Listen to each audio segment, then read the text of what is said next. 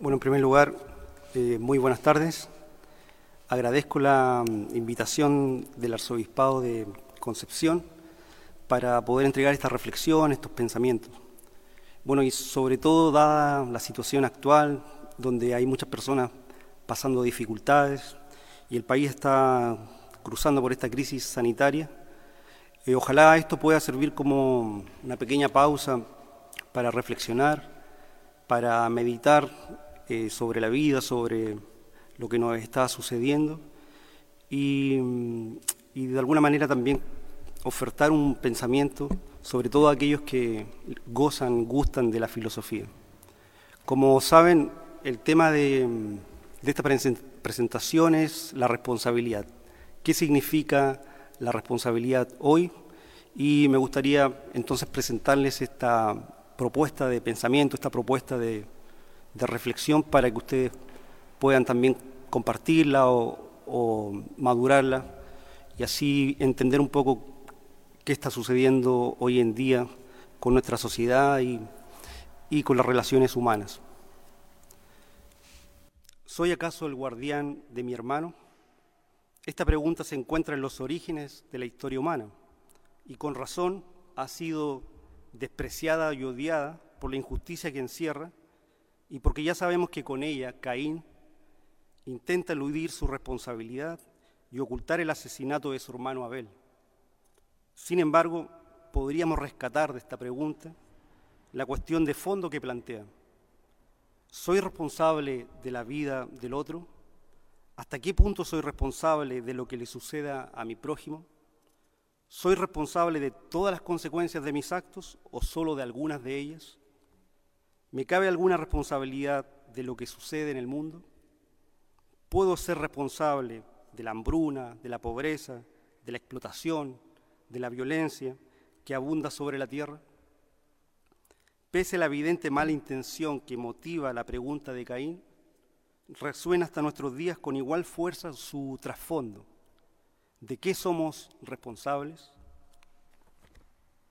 Desde el punto de vista de la ética tradicional se nos diría que la responsabilidad es la capacidad de responder de nuestros actos y de las consecuencias que ellos tienen en la medida en que han surgido de nuestro conocimiento y libertad, en la medida en que son prolongaciones de nuestra persona.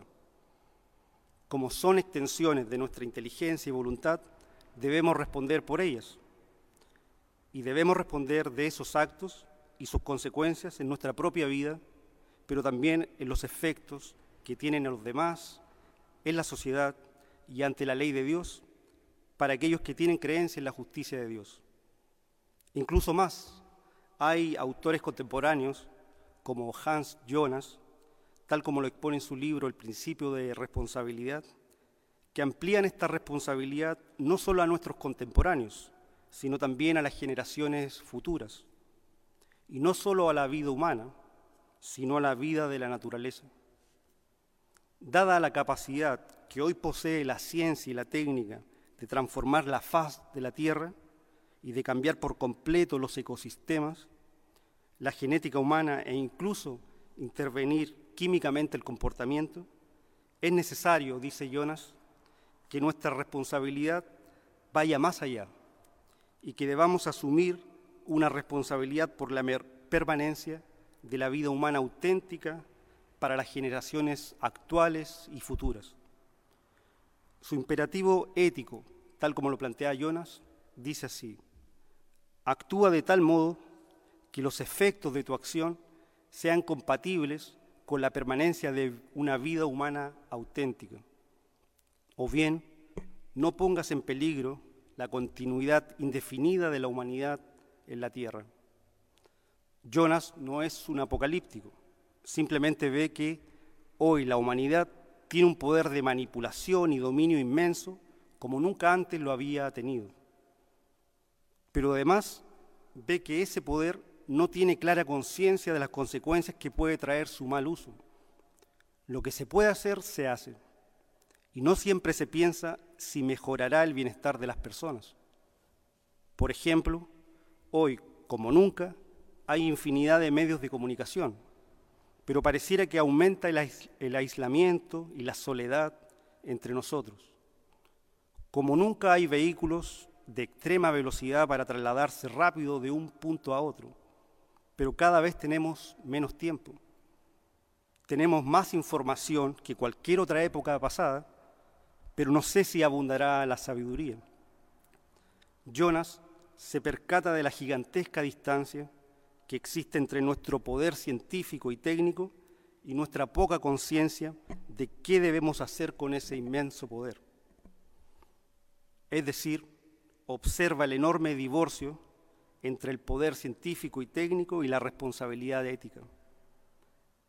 Es como un arma poderosa manejada por un inconsciente. El inmenso poder que poseemos puede transformarse en un monstruoso Frankenstein que adquiere autonomía y termine por no obedecernos a nosotros, sus creadores. Ese inmenso poder de dominar a la naturaleza se podría utilizar para esclavizar a la humanidad misma. Esto lo escribió Jonas en la década de los 70 y hoy muchos hechos parecieran darle la razón. El calentamiento global, la contaminación, las sequías, el estrés permanente de las sociedades hipertecnologizadas, etc.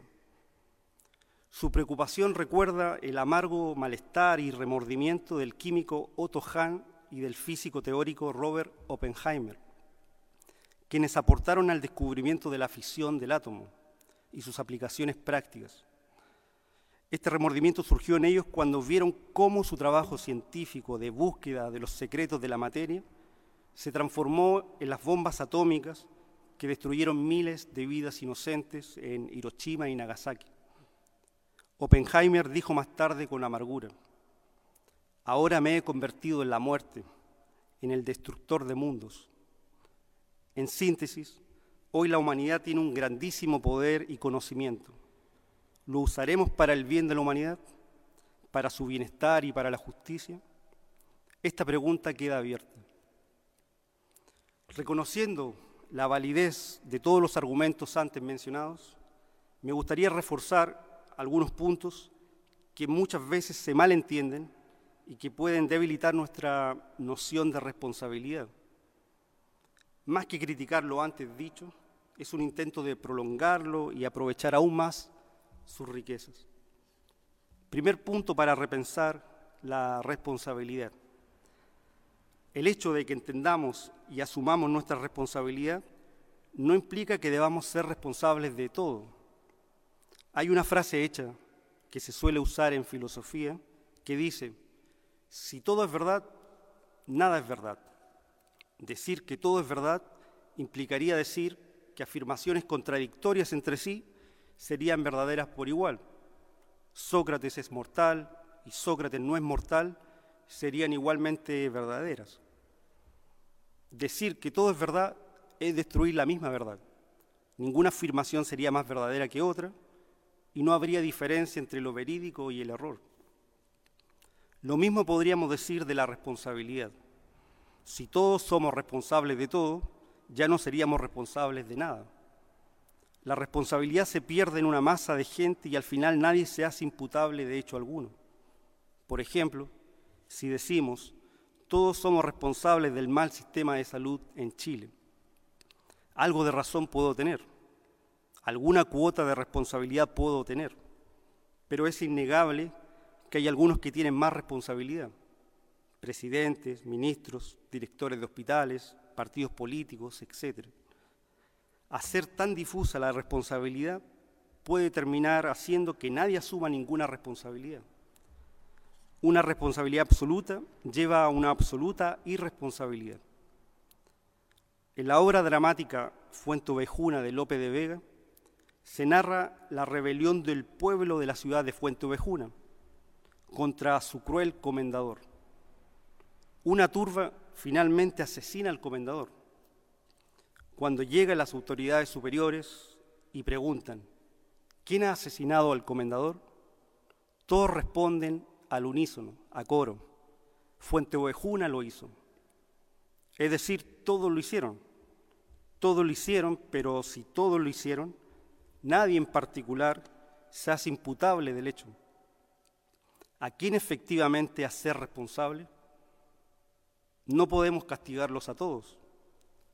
Un fenómeno parecido al de Fuente Ovejuna lo vemos, por ejemplo, en las actuales redes sociales, donde podemos ver un sinnúmero de comentarios que afectan la honra de muchas personas. Se hacen declaraciones injustas y falsas y se permiten una serie de afirmaciones xenófobas, discriminatorias, entre otras. Y nadie se hace responsable porque casi todos lo hacen. Puedo acusar a alguien de ladrón y no pasará nada, porque todos lo están haciendo, y si todos lo están haciendo, nadie necesita asumir responsabilidad alguna. Nadie se hace cargo en particular de esto porque todos están haciendo lo mismo. Es una especie de globalización de la inimputabilidad y de la irresponsabilidad. Digo esto porque no se trata de asumir y cargar con todas las responsabilidades del mundo, sino saber cuáles son las que primeramente me corresponden y debo asumir, hacerme imputable por ellas, dar la cara por ellas. Por el contrario, querer hacerse responsable de todo lo que sucede en el mundo puede terminar en que finalmente no me hago, no me hago imputable ni responsable de nada en particular. Una responsabilidad tan total puede llevar a una irresponsabilidad total, puede llevar a que en demasiados casos recurramos a nuestra excusa de que Fuente Ovejuna lo hizo. El segundo punto que sería necesario resaltar para aclarar y repensar la noción de responsabilidad es comprenderla siempre como un hacernos responsables frente a otro ser humano. Si nos podemos hacer responsables de la naturaleza, de la vida natural, es porque entendemos que a futuro, si no nos preocupamos de ella, finalmente también afectará a otras personas.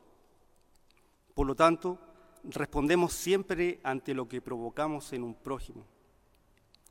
Esto parece obvio, pero no lo ha sido tanto durante los últimos tiempos y las últimas décadas. Muchos se han hecho responsables ante una ideología, ante una ley, ante una moral, ante un sistema burocrático, y no se han hecho responsables del hombre de carne y hueso que tienen al frente. Hemos visto bastante cómo algunos, por amor a la humanidad, es decir, por amor a una idea abstracta, han sido capaces de cometer genocidios y asesinatos brutales. Las carnicerías más grandes se han hecho por amor a la humanidad, entre comillas, y por amor a Dios, también entre comillas, transformando la humanidad y a Dios en abstracciones vacías. Aman tanto a la humanidad que no les queda nada de amor para el hombre concreto.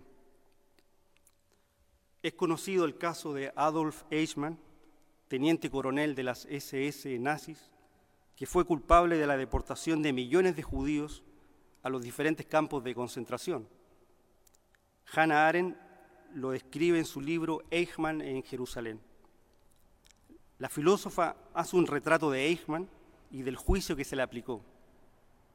En páginas muy certeras se nos va mostrando cómo este criminal de guerra no presenta ningún rasgo anormal. Es decir, no es un monstruo ni un psicópata como uno pudiese pensarlo en primera instancia. En su descripción, Eichmann va apareciendo como un sujeto, podríamos decir, espantosamente normal, que no carecía incluso de algunos sentimientos buenos, como el amor y cuidado hacia su familia y sus hijos. Ahora bien, ¿por qué un tipo así puede convertirse en un genocida culpable de millones de muertes? Porque era el funcionario de una ideología, es decir, estaba convencido y obnubilado por una idea. En este caso, la idea de que las políticas de Hitler iban encaminadas a la grandeza de Alemania y su pueblo. En esto creía y de esto tenía certeza plena, y tenía la convicción de que con ello participaba de un proceso histórico más grande que lograba dar sentido a su vida. Siguiendo esta ideología, le tocó asumir el rol de los traslados a los campos de concentración. Y lo hizo eficientemente, como un buen funcionario, como un buen funcionario de la ideología, como un buen burócrata de una abstracción. Eichmann hizo lo que consideró su deber, asumió, digámoslo ya derechamente, asumió su responsabilidad El problema es que su responsabilidad fue con una idea, no con el ser humano. Por ello, podía enviar a la muerte infernal a millones de personas, ya que esas personas no importaban tanto como la grandeza de Alemania. Arendt, Hannah Arendt, destaca que Eichmann no era especialmente antisemita, al menos no lo era más que otros funcionarios nazis. No odiaba con tanta fuerza a los judíos, pero los asesinaba con frialdad, no tanto por odio, sino porque esa era la responsabilidad que su sistema ideológico le pedía. Lo patético del asunto es que Eichmann creía estar haciendo bien su trabajo. En síntesis, creía estar siendo responsable. Finalmente, para terminar esta idea, podríamos decir que la responsabilidad es siempre responsabilidad para con otra persona, porque cuando la responsabilidad es ante una ideología, tendemos a anular la persona. Ya no veo al hombre concreto, sino, de acuerdo con mi ideología, veo solo una categoría abstracta. Veo, comillas, al maldito judío, al maldito comunista, al maldito derechista, al maldito inmigrante, y así un lamentable y largo etcétera. La categoría me impide ver el rostro, la idea me impide ver a la persona.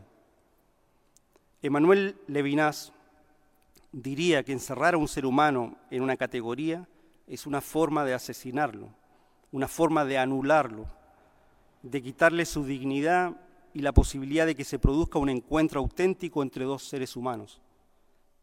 Es más fácil matar a un hombre cuando lo transformamos en un mero concepto. En el fondo es como un poco lo podríamos, o sea, tomando una frase de, las, de las escrituras del Nuevo Testamento donde dice, aquel que no puede ser fiel en lo poco, difícilmente será fiel, honrado en lo mucho. ¿Qué ha sucedido en estos casos que yo he mencionado? Algunos han querido ser honrados y fieles o responsables con lo mucho, con estas ideas abstractas, con estos sistemas ideológicos, pero no han sido capaces de ser fieles y responsables con lo más cercano, con lo que tenían frente a sus ojos. Eh, recuerdo eh, la lamentable matanza eh, de algún, de, que, que, sucedió en París de unos extremistas que mataron a unos caricaturistas y periodistas de la revista Charlie Hebdo hace unos años. Y recuerdo unas imágenes muy tristes que vi cuando disparaban a estos caricaturistas. Y mientras disparaban, los, los asesinos gritaban, Alá es grande, Alá es grande. Y claro, de alguna forma uno dice, efectivamente Alá era tan grande, este Alá falso, abstracto que ellos tenían, ¿no es cierto? Era tan grande, tan infinito, tan abstracto, tan ideal, que este que tenía al lado, este hombre, este rostro, este sujeto prójimo mío, aparecía como nada en comparación a esta idea gigantesca que yo me había hecho de Dios. Eh, y por eso lo podían matar como si fuera una cucaracha, como si fuera cualquier cosa.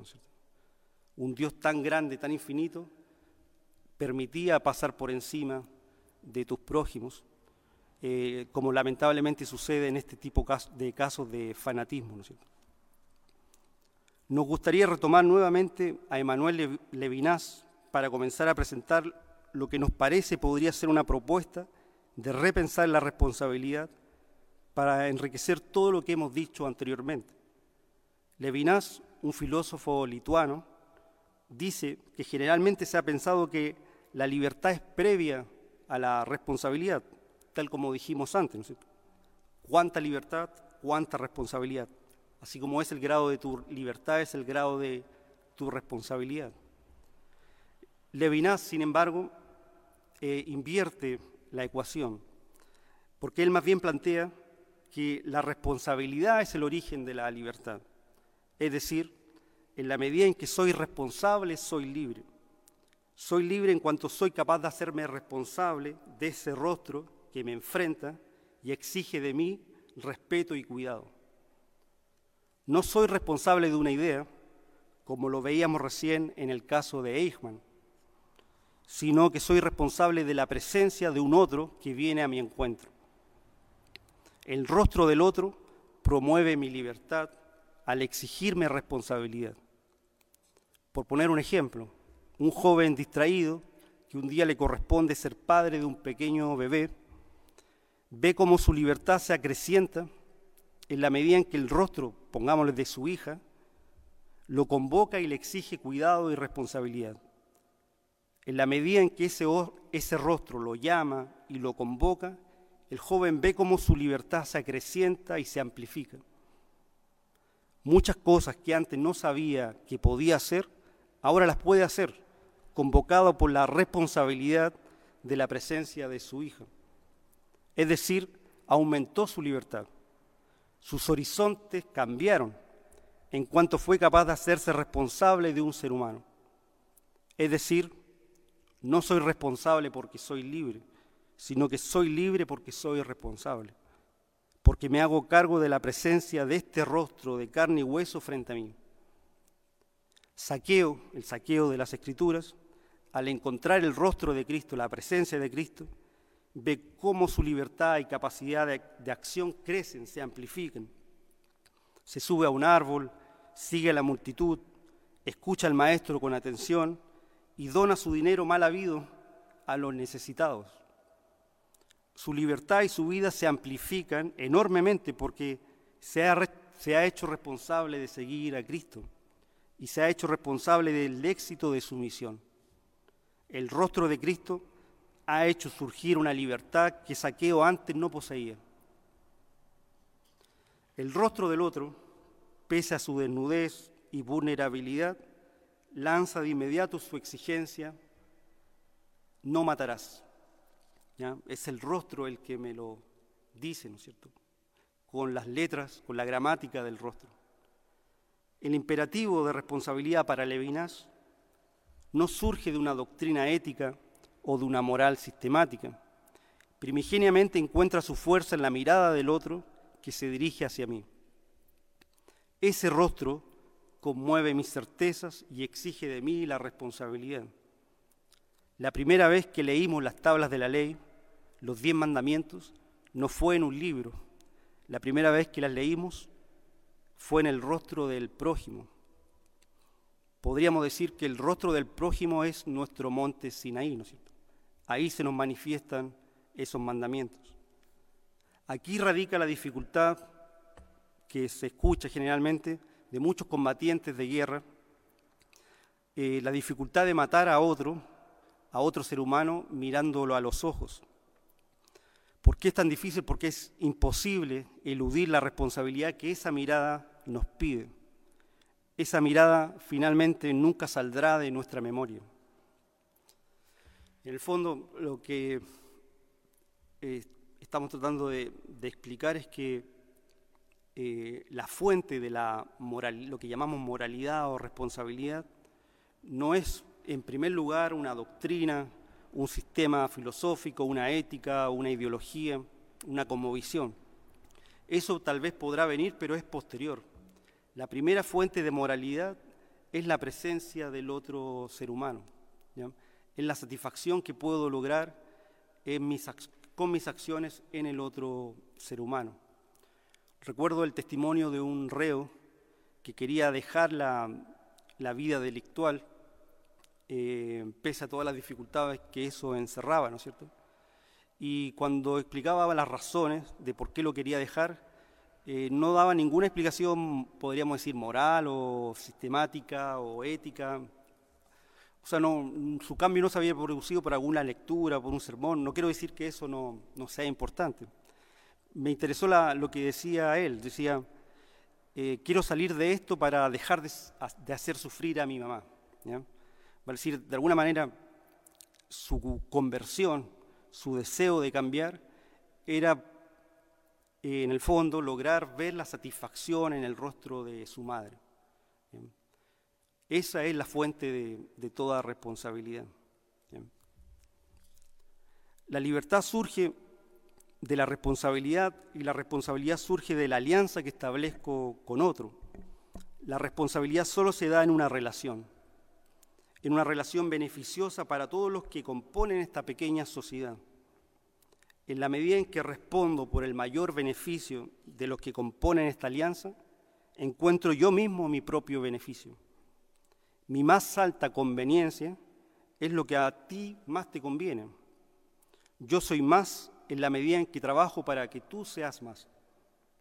Mi más alta satisfacción es ver la satisfacción de tu vida. En la medida en que soy responsable de esta satisfacción, logro ser libre y logro saber cuál es mi puesto en el mundo. Por ello, creemos que es falsa aquella idea de que las acciones son mejores cuando son desinteresadas. Se dice de una acción para elogiarla, ¿no es cierto? Fue un acto desinteresado. Sin embargo, es una equivocación asociar el interés con el egoísmo. Una madre y un padre tienen el máximo interés en la felicidad de su hijo y nadie diría que actúan egoístamente. La nobleza de su amor es que su máximo interés es el interés en la felicidad de su hijo. La lavadora puede que lave desinteresadamente, pero eso no sucede con el ser humano. El ser humano, en cambio, busca su ganancia, pero su máxima ganancia es ver la ganancia en satisfacción y felicidad del ser en quien ha puesto su responsabilidad. Por ello, los hebreos, para referirse al paraíso, usaban la expresión vivir en el seno de Abraham, recostarse en el seno de Abraham. La máxima felicidad, el paraíso, es vivir en esta alianza en la cual trabajamos por beneficios mutuos. Tendríamos que decir entonces que no podemos estar de acuerdo del todo con Immanuel Kant, el famoso filósofo alemán, cuando dice que la persona humana no es nunca un medio, sino que siempre un fin. Lo que dice tiene la intención de no instrumentalizar a la persona y no permitir que se abuse de ella. Sin embargo, no necesariamente ver en el otro un medio es una instrumentalización. En estas alianzas de corresponsabilidad y mutuos beneficios de las que hemos hablado, yo logro mi felicidad por medio del otro sin por ello instrumentalizarlo, muy por el contrario. Por ejemplo, por medio de mis maestros, he conocido muchas cosas que me han servido para mi vida. Por medio de mis amigos, me he conocido más a mí mismo y he conocido aspectos distintos de mi personalidad. Por medio de mis hijos, he conocido capacidades nuevas que sin ellos tal vez, tal vez nunca hubiese conocido. Por lo tanto, yo diría que hay que perder el miedo a la ganancia y al interés que están involucrados en todas las relaciones sanas de las personas. El mismo Tomás de Aquino dice en la Suma Teológica, a su destino de felicidad, los hombres son reconducidos por medio de la humanidad de Cristo. Es por medio de la encarnación de Cristo como llegamos a conocer el sentido de nuestra propia encarnación. Entonces, podríamos decir que Jesús no es un kantiano propiamente, o no es nada de kantiano. De hecho, él mismo dice en algún, en algún pasaje, ¿no es cierto? El que me ve a mí, ve al Padre. Vale decir, a través de mí, por medio de mí, a través de mí ustedes logran ver, logran ver lo que es el Padre. En otra parte dice, yo les he contado a ustedes todo lo que he escuchado del Padre. A través de mí, escuchándome a mí, por medio mío, escuchan todo lo que el Padre sabe y me dice y me habla. Entonces, habría que sacar la, idea, pienso o propongo, de que el, el otro como un medio es necesariamente rebajarlo, cosificarlo o instrumentalizarlo. Yo soy feliz por medio de otro, ¿cierto? Gracias a que el otro está. Hay que recalcar que esta alianza debe ser coinstituida y no impuesta, trabajada constantemente y no dada por presupuesto, con ganancias y acuerdos entre ambas partes, es decir, es una alianza jurídica y económica. Si no es trabajada, podemos caer en las mismas abstracciones que observamos en el caso de Eichmann, que asesinó judíos por, por responsabilidad, pero por responsabilidad con la cáscara vacía de una ideología. Por ejemplo, escuchamos a menudo la afirmación, hago esto por tu bien. En ocasiones podemos imponerle al otro lo que consideramos su bien sin coinstituir, sin cooperar, sin laborar en reciprocidad. Un ejemplo para explicar esto. Dice, eh, hace poco el tenista André Agassi, muy conocido, ex número uno del mundo en tenis, señaló en una autobiografía que nunca fue feliz jugando al tenis. Más expresamente dijo en un diario, odiaba el tenis con toda mi alma. Al jugar al tenis, lo único que hizo fue cumplir un sueño de su padre. Este, eh, su padre, ¿no es cierto?, lo hacía entrenar durante jornadas extenuantes, explotando el talento que Agassi poseía. Él mismo señaló después, fui el número uno, pero fui el número uno más triste de la historia. Efectivamente, esta alianza con su padre no fue coinstituida, colaborativa y con beneficios recíprocos.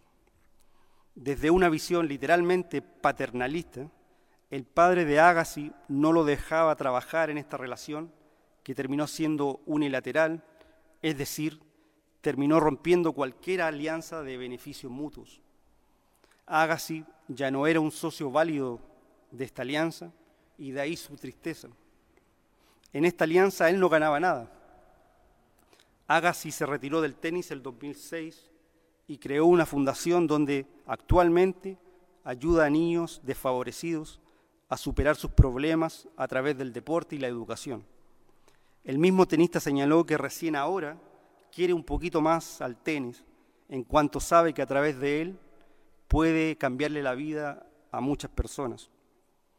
Es decir, sin un trabajo mutuo de coinstitución, de responsabilidad recíproca, se puede caer fácilmente en la anulación del otro y en la violencia de anularlo, anularlo como sujeto capaz de alianza, con la excusa de hacerme responsable del otro, con la excusa de hacerme responsable de su bien, lo paso por alto y no coinstituyo, no colaboro, no hago un trabajo eh, eh, entre ambos con beneficios mutuos, sino que es simplemente una excusa, la responsabilidad para hacer mi voluntad sin tomar en cuenta la composición y el beneficio del otro.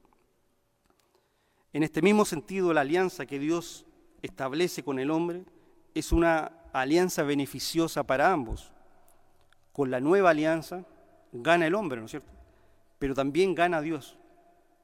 Dios se enriquece con el hombre porque ahora posee un cuerpo, una carne que antes no tenía. Cristo al encarnarse, ¿no es cierto?, ha conocido la vida de los hombres, ha hecho amigos y ha visto su trabajo. Después de la encarnación, Dios es un Dios más rico, con más experiencia, con historia tiene ahora unos hijos que antes no poseía. Y todo padre crece con sus hijos. Todo padre aprende de sus hijos. Todo padre adquiere esperanzas y dolores nuevos con sus hijos. El Padre Eterno también lo ha hecho, también ha aprendido.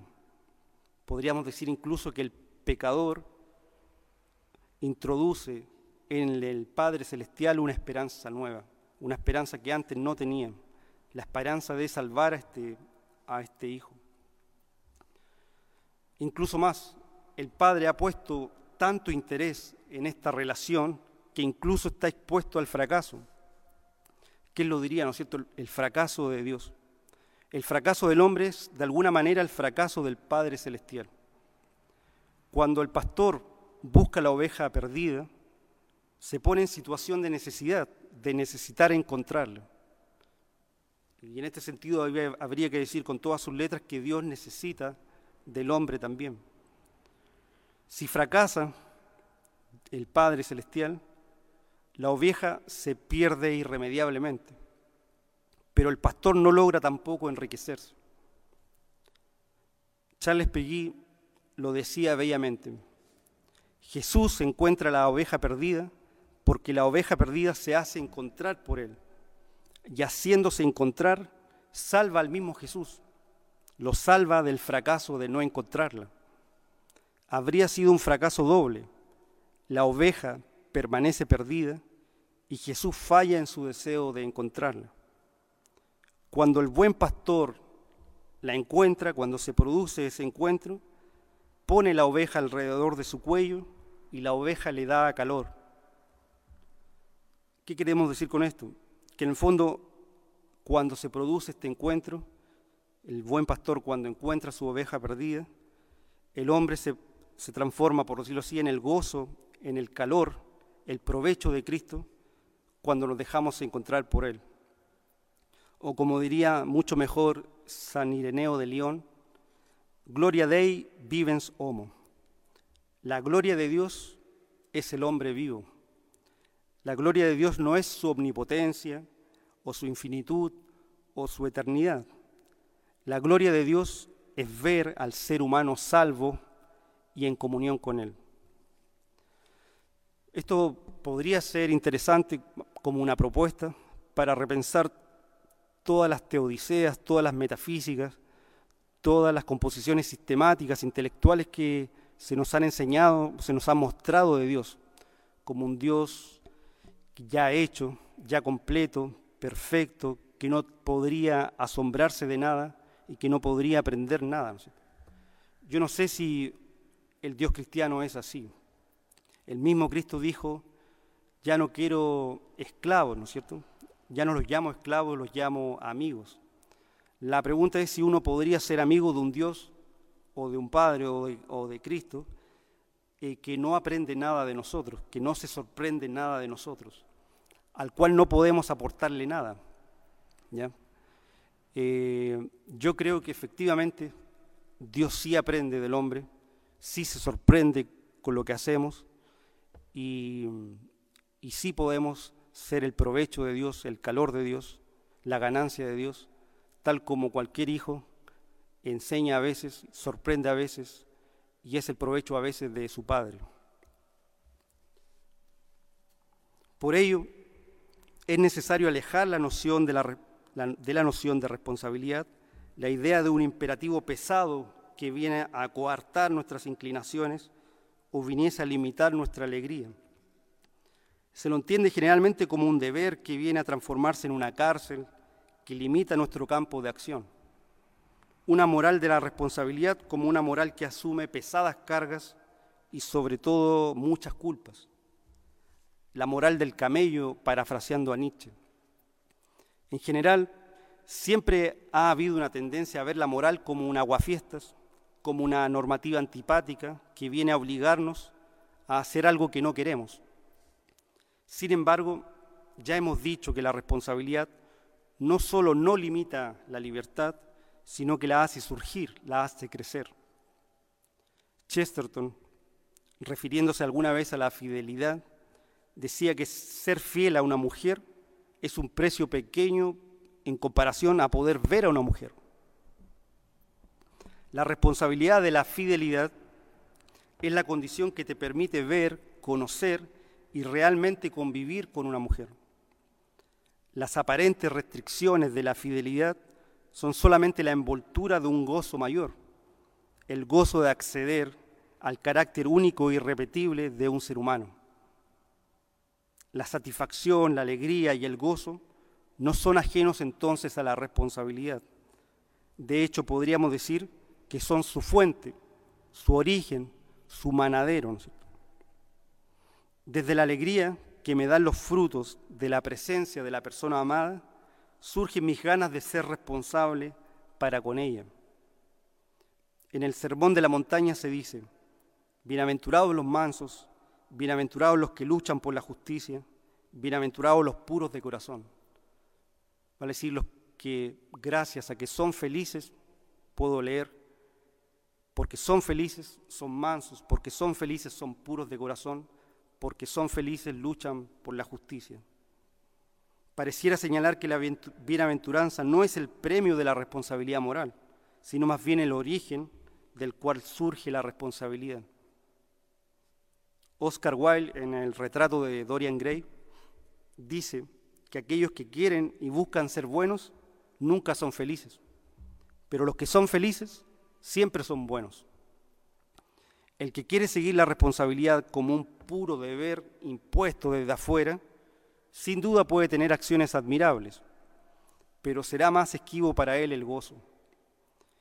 Pero el que se hace responsable por la ganancia en alegría que le produce la satisfacción del otro, a ese le resultará fácil asumir tal tarea y no la observará como una carga ni como un peso excesivo. Mi yugo es suave y mi carga ligera, dirá Cristo. Con todo lo que llevamos dicho, podríamos decir que el ser humano es siempre un ser en relación. No se entiende ningún aspecto de su vida si no se lo entiende como un sujeto que establece asociaciones y alianzas beneficiosas con los otros. Son alianzas que no se realizan de una vez para siempre, sino que permanentemente se están coinstituyendo. La vida humana es constituir permanentemente alianzas de mutuos beneficios con otros. Debo trabajar para estar constantemente constituyendo esta relación una y otra vez, una y otra vez. Por ejemplo, no soy profesor simplemente por un título, soy profesor si puedo demostrar una y otra vez que puedo enseñar. Si no lo hago, dejo de ser profesor, aunque me consiga muchos títulos. No hay profesores por decreto ni profesores por naturaleza. En la misma línea, no soy padre de un hijo de una vez para siempre. En este sentido, no existen los padres naturales o padres biológicos. El hombre no es un ser biológico puramente, es también jurídico y económico. ¿Quién es mi padre entonces? Aquel que está constantemente generándome como hijo y enriqueciendo mi vida. Nadie es padre biológico o por naturaleza, reitero. El padre debe estar una y otra vez trayéndome al mundo cuando me educa, me disciplina, me aconseja y me escucha está constantemente coinstituyendo alianzas conmigo. Yo soy hijo, por mi parte, en la medida en que estoy constantemente dejándome generar, educar y trabajando la herencia de experiencia que mi padre me ha dejado. No hay alianzas, por lo tanto, ya hechas ni presupuestas. Y lo mismo sucede con Dios. Este no es un Dios ya que ya ha hecho todo, sino que siempre debe estar mostrando con frutos que quiere ser nuestro Padre. Como todo padre debe trabajar y debe dar buenos frutos para demostrar que puede ser un buen padre. El mismo Cristo lo dice, yo y mi Padre trabajamos siempre. Es decir, no son holgazanes que descansen en su naturaleza divina. Son trabajadores que generan riqueza y alianza permanentemente. Dios no tiene paraísos fiscales, no vive de sus rentas divinas, podríamos decir. Él trabaja, produce. Y el hombre puede ser su hijo siempre y cuando esté disponible para trabajar la herencia de su padre en el cielo. ¿Ya? Bueno, yo creo que eh, desde siempre se nos ha enseñado que las cosas es como una metafísica que ya se ha expandido por todo Occidente, que las cosas tienen una naturaleza, una esencia ya hecha, ¿no es cierto? Y eso obviamente implica también eh, consecuencias en las relaciones humanas. Se dice, yo soy el jefe, yo soy tu padre, eh, yo soy el encargado, ¿no es cierto? Yo soy esto y lo otro. Vale decir, uno mismo tiende a ontologizarse, a esencializarse, a pensarse como una naturaleza ya hecha. Sería interesante cambiar eso y decir que, como el mismo Cristo lo dice, que el árbol se conoce por sus frutos. Vale decir, tú eres el jefe si logras dar frutos de jefe, si no eres una persona entre las otras. Tú eres profesor si logras dar frutos de profesor, si no, no lo eres simplemente, aunque tengas cartones y todo eso, certificados y todo eso. Em, si un hombre viniese 30 años después y dijera, yo soy tu padre, yo le diría, ¿quién es usted? No lo conozco. Para mí usted es un completo desconocido. Mi padre es el que ha estado todos estos años educándome, disciplinándome, aconsejándome, escuchándome. El que da frutos de padre es propiamente el padre. A ese se le puede imputar la calidad de, de padre. Y esto es lo mismo que hace Jesús cuando habla de la higuera. Si la higuera no da higos, no es una higuera, El árbol se conoce por sus frutos. La higuera que no da higos es leña para el fuego, nada más. Alguien podría decir en este punto, ¿no será esto quedarse estancado en relaciones interpersonales muy cerradas y no abrirse a la responsabilidad que tenemos sobre las problemáticas mundiales como la pobreza, las guerras, las injusticias de todo el orbe? A esto se puede responder que las alianzas que el ser humano va estableciendo con otros no se cierran ni se enclaustran si son realmente trabajadas y constantemente coinstituidas. La responsabilidad que adquiero para con el otro también tiene repercusiones para toda la ciudad y para todo el mundo. Urbi et orbe. Jesús no quiso ser un emperador o un rey para cambiar el mundo. Para cambiar el mundo empezó cambiándole la vida a Andrés y a Pedro. A través de ellos llegó al mundo entero. No se hizo un activista de la paz mundial. Más bien, trabajó por la paz de todos aquellos con los cuales se encontró. Lo que queremos decir es que la responsabilidad que coinstituimos con el otro, si produce buenos frutos, necesariamente expandirá esos frutos por la ciudad y el mundo. Durante la Segunda Guerra Mundial, al piloto británico Tony Clerk se le ordenó bombardear la pequeña ciudad italiana de Santo Sepolcro. En ese, en ese instante, Clark recordó que en esa ciudad se encontraba el cuadro de la resurrección de Piero de la Francesca. Clark se negó a bombardear la ciudad y señaló en ese momento que no habían objetivos enemigos a la vista. Clark tenía razón, no habían tales objetivos, pero no fue esa su principal motivación. Luego contó que su mayor motivación para no bombardear la ciudad y desobedecer las órdenes fue que ahí se conservaba el cuadro de Piero de la Francesca, al que consideraba, el cuadro más hermoso que había visto en su vida. Clark, a riesgo de un juicio militar, no bombardeó la ciudad. Independientemente de lo que opinemos de las estrategias militares, el tema es que la relación de responsabilidad y mutuo beneficio que Clark coinstituyó con el Cristo de la pintura tuvo frutos buenos para todos, hasta el punto de que logró salvar a la ciudad de un bombardeo inminente. La resurrección de Cristo del pintor renacentista salvó de la muerte a todos los habitantes de la ciudad. En este sentido, una relación que se coinstituye y se trabaja en la responsabilidad recíproca, siempre tendrá frutos más allá de ella.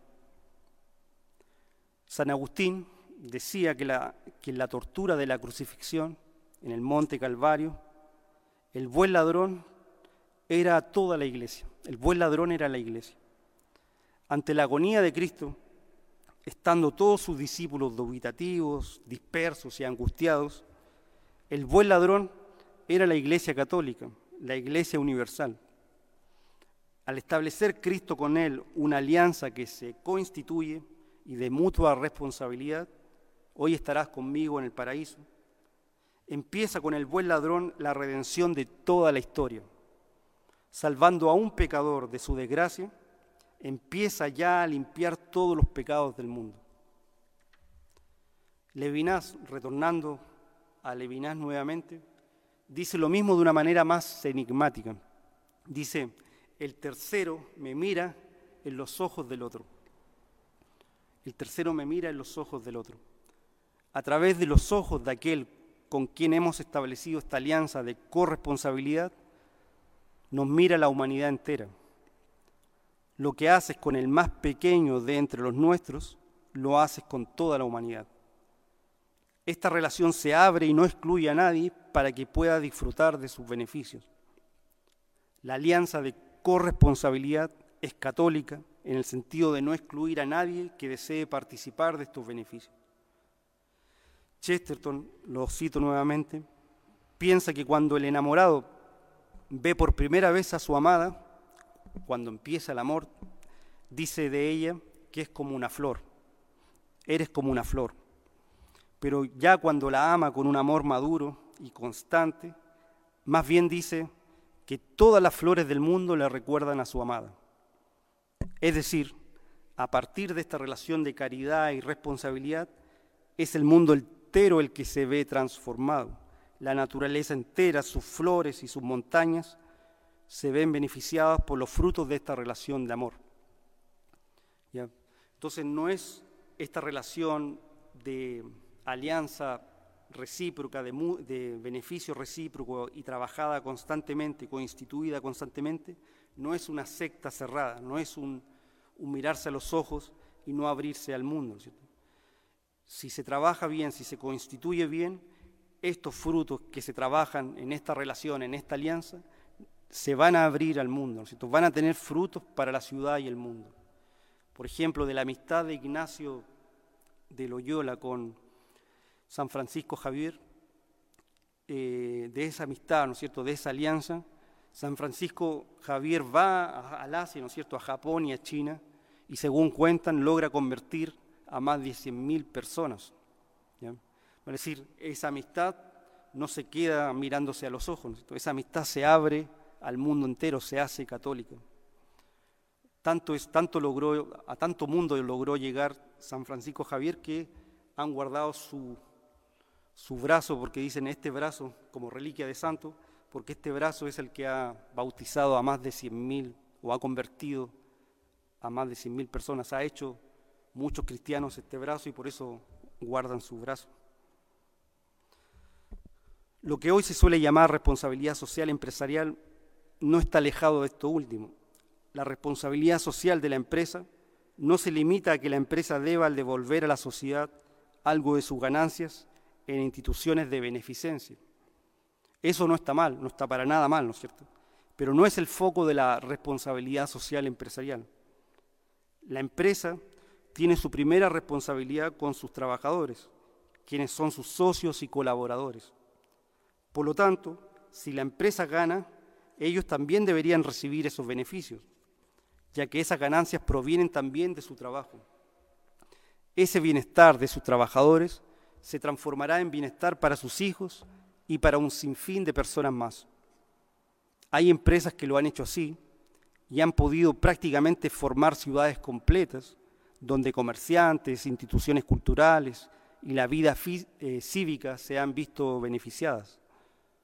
Una empresa que viera a sus trabajadores como colaboradores, cooperadores, podría ser el corazón de la vida cívica de una comunidad la alianza de corresponsabilidad y de ganancia mutua siempre tiene beneficios universales. Lo mismo sucede con nuestra responsabilidad hacia la naturaleza, hacia el ecosistema. Por ejemplo, la sociedad de pequeños viñateros del Valle del Itata se asocian para producir un vino artesanal. Son socios corresponsables entre sí y su trabajo obtiene ganancias para todos, en esta alianza constantemente coinstituida, han ido directamente ayudando a la naturaleza, ya que al mantener las viñas se mantiene todo un sistema ecológico y se detiene el avance indiscriminado de bosques de eucaliptus que, como todos sabemos, han ido secando las napas subterráneas de la provincia. Es decir, las alianzas de corresponsabilidad no se desentienden de lo, no se desentienden de lo más universal. De hecho, porque primero hay una alianza con un otro del cual soy responsable, puedo ir en ayuda de una responsabilidad más amplia como es el cuidado del medio ambiente. San Benito, en una Europa arrasada por las invasiones bárbaras del siglo VI, generó comunidades de amistad y trabajo en sus monasterios. Se regían por la famosa regla de San Benito, que era como su constitución alrededor de estos monasterios de trabajo y oración se fueron formando ciudades y aldeas que a su vez encontraban protección en los monasterios en el caso de alguna incursión de hordas bárbaras. El trabajo silencioso de los benedictinos fue teniendo frutos, frutos urbi et orbe, ¿no es cierto? Asentando las ciudades, la vida cívica y la cultura a su alrededor. Y esto se fue repitiendo por toda Europa, por todo el continente. Algunos historiadores sostienen que sin San Benito y sus amigos de trabajo y oración no hubiese existido la cultura europea tal como ha llegado a nosotros. El Papa Francisco ha dicho de los monasterios benedictinos, sembrados en los cuatro puntos cardinales, ellos son la cuna del renacimiento humano y cultural, religioso y también económico del continente. Es decir, San Benito, rezando y trabajando la tierra, haciendo produciendo sus zanahorias, sus lechugas y rezando con sus amigos, reinventó el continente entero. Con estos antecedentes podríamos responder a la pregunta que guía nuestra presentación. ¿Qué significa ser responsables hoy?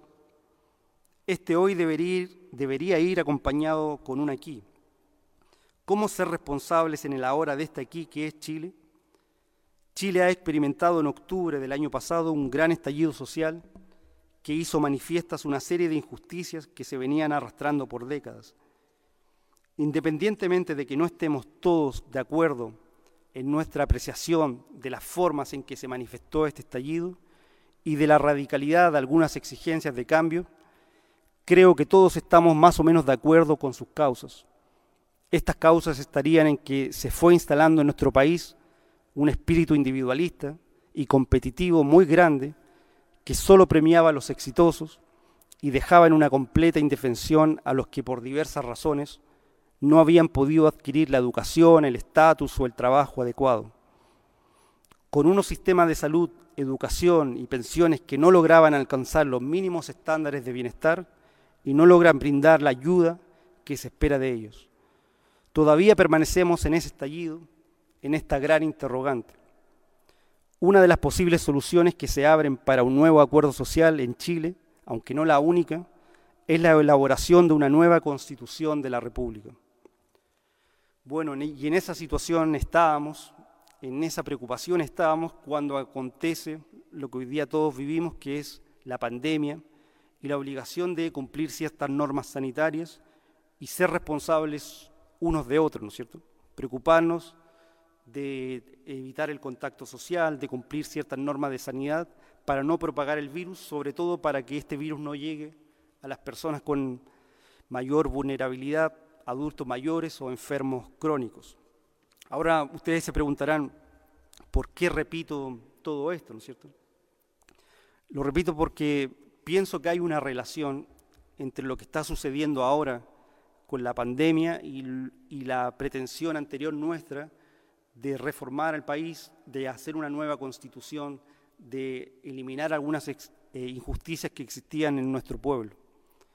De alguna manera, la pandemia nos ha obligado a ser corresponsables, a establecer alianzas con el otro, a preocuparme del bien del otro, a preocuparme de la satisfacción y cuidado del otro. De alguna manera lo que veo es que eh, si lográsemos hacer eh, o lográsemos instalar, instalar esta corresponsabilidad, seríamos capaces también de hacer estas alianzas de corresponsabilidad de beneficios mutuos de las cuales yo hablaba hace un rato, ¿no es cierto? Vale decir, podríamos empezar desde ahora a escribir la constitución o a constituir un país distinto, ¿no es cierto?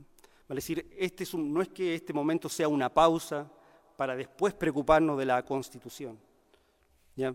Este momento es un momento para mostrar si somos capaces realmente de constituir, de hacernos corresponsables, de establecer alianzas con beneficios mutuos donde mi actitud, mi responsabilidad, mi acción vaya en beneficio de otro. ¿Seremos capaces de hacerlo? ¿Seremos capaces de constituir? Vale decir, con nuestros actos ahora, de ahora, de hoy día, de mañana, ya estamos empezando a, a hacer una nueva constitución. Tengo esa esperanza. Y mi esperanza, y con esto termino, se basa en un hecho, en un acontecimiento. Tengo la esperanza de que Chile podrá tener esta nueva constitución, esta nueva ciudad armoniosa. Mi esperanza se basa en un ejemplo, en un acontecimiento. Sucedió en una ciudad precisamente llamada Constitución. Fue un suceso trágico, pero que muestra lo mejor de la fibra de nuestro pueblo.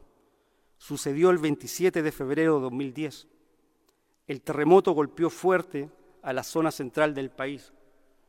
Muchos veraneantes se encontraban acampando en la isla Orrego, muy cerca de la costa de Constitución, Ante el primer movimiento de tierra, Pedro Muñoz Concha y Osvaldo Gómez, dos pescadores artesanales que se encontraban también en la isla con sus botes, fueron a dejar a su familia a la orilla. Pero luego volvieron por más personas.